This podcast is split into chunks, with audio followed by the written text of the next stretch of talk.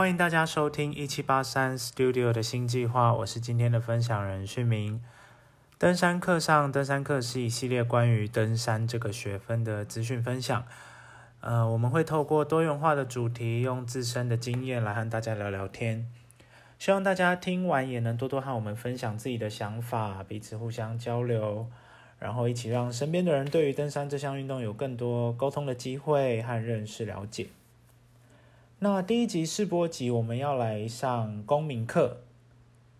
其实我们的初衷是分享登山普遍需要知道的概念啦，不是不是那种制式正规的登山教育，所以我们不会定义，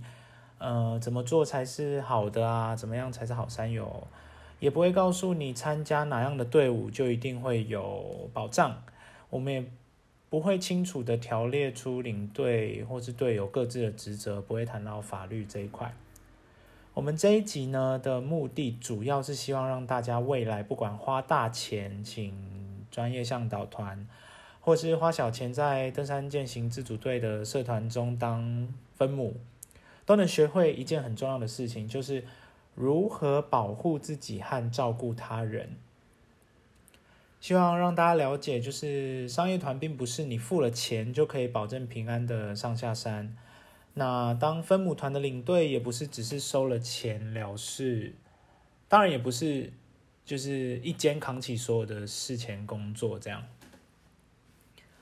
那刚开始接触爬山，其实有许多种方式，不外乎就是跟登山前辈朋友啊，或是上网找资料啊，上网组队啊，偷懒一点的话，就是参加商业团。那有良心一点的商业团，它会有行前会，或是有很多行前通知啊，或是满满的注意事项啊，甚至可能会协助你确认装备啊，跟体能状况，然后给你运动的菜单。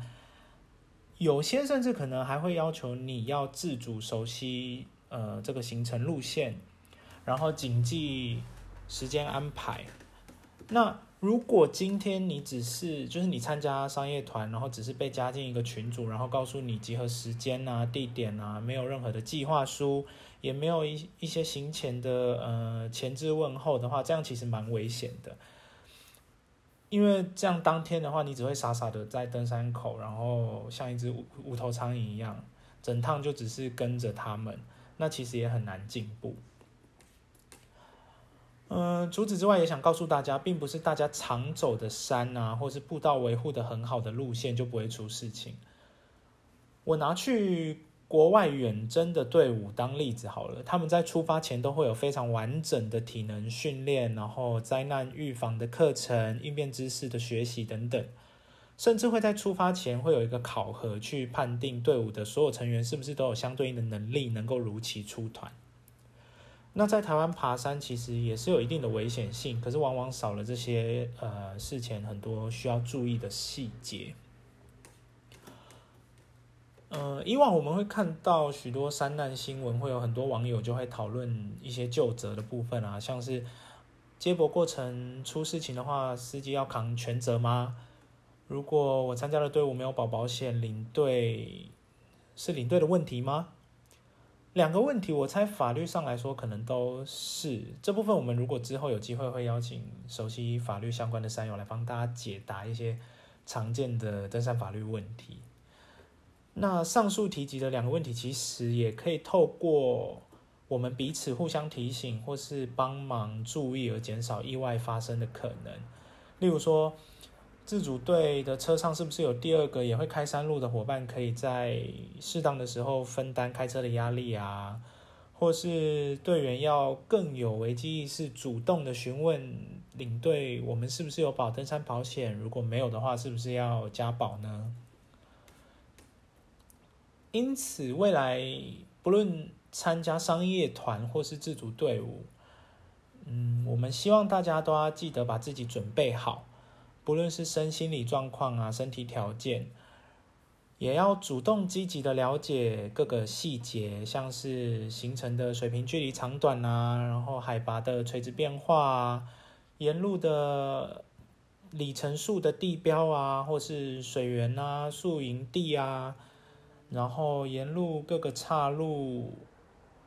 就是行程上大家就是写的岔路点呐，或是紧急撤退点呐，然后整趟行程的时间排程，然后路线最近的状况，有没有山友分享，然后停损点跟备案这样。然后也要自己随时注意自己的体能状况啊，不论是出发前的运动训练，然后行程中的身体状况，或是回家之后下山之后的状况，这样。一定要注意，就是少隐瞒，多沟通。那关于装备的话，我自己会在上路前检查身上的六个系统，就是防水系统，例如说防水外套啊、雨裤啊，或者是。备用衣物，干的备用衣物有没有用防水袋包好啊？然后第二个系统是保暖，像很重要的就是毛毛，因为山上日夜温差大嘛，然后呃，其实头部着凉的话会蛮危险的。那过夜露宿，第三个系统就是过夜露宿这件事情，像是帐篷啊、睡袋啊，睡袋就要记得就是看季节的适用性，然后呃，你的行程是扎营还是山屋也会。呃，温度上面也会有差，就是体感温度。那第四个系统就是照明，像是头灯，因为这个其实蛮重要的。呃，因为即便你的行程没有摸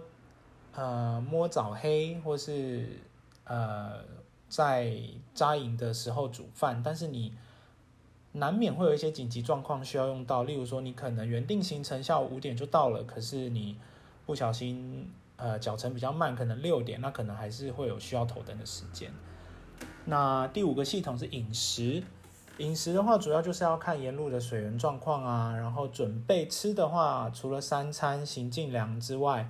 我们还会再多准备紧急粮食跟预备粮。那最后一个系统我会检查的就是紧急救援，例如说露宿袋啊，或是以防手机没电，会有一些离线地图啊，或是纸本。那当然要记得防水。嗯，希望大家记得，就是最该为你自己负责的人，其实就是你自己。第二个部分，我们要谈的是自主队伍中领队的角色。以我们自身当领队的例子来说，因为我们其实不是出身登山社，也没有领队执照，没有去考过，然后也没有很正式的训练啊，或是向导课程。可是因为我们也没有商业目的，所以都是和身边的同事朋友啊，或是理念相符的网友一起爬山。就是我们有的时候会在私人的 Instagram 上面发行程，就说哦几月几号要去哪里啊，大家有没有空这样。但是其实我们在开队的时候一点都不马虎，就是再简单的行程，我们也会很谨慎的看待。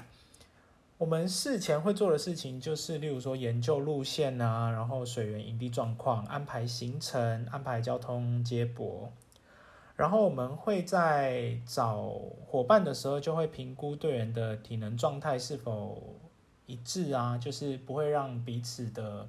脚程差 差太多。然后也会给予一些体能训练建议啊，或是装备的确认。然后会给他们过往的呃前辈的路线图或是文字记录，然后会要求大家一定要看。然后我们也会保保险。那在行进的过程中，我们其实会进呃一直不断的询问队员的状况，然后我们其实也不太会分队前进，就是分两队这样子。因为我们最近，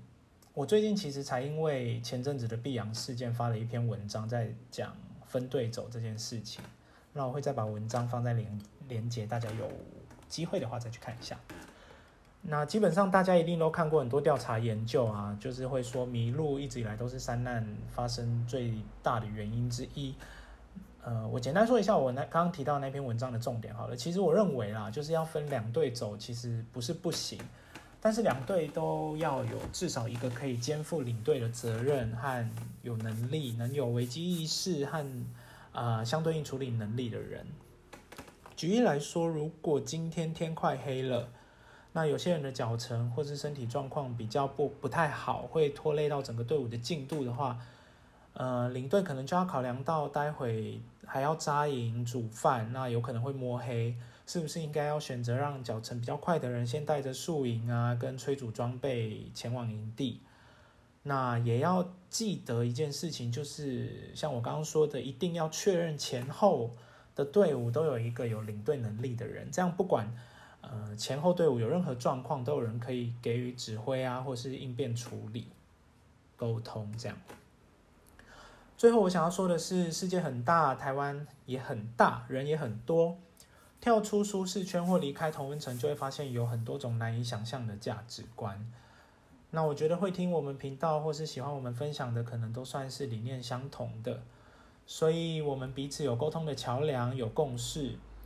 那有些人他就是会有很特别的想法，很不一样的逻辑，所以有的时候其实一起讨论才能明白，呃，两边的想法或是彼此的差异性。那是不是有值得我们学习的地方，或是我们彼此是不是可以纠正彼此的一些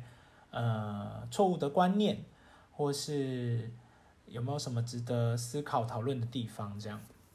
那期许听众们未来能在当队友的时候更积极的了解各个细节，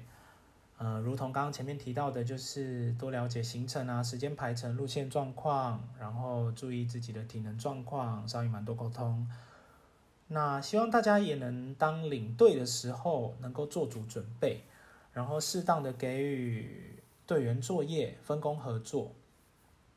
最后也不要忘了，就是每一次的登山之后呢，都要记得反思检讨，或是在面对新闻事件的时候有呃借鉴参考的机会。我们要记得一定要从错误中学习，然后从正确的观念中一次次的磨练成更好的人。那今天关于登山这门学问的公民如何当一个独立负责任的好山友这件事情，就分享到这边，希望大家会喜欢。那我们下次见，拜拜。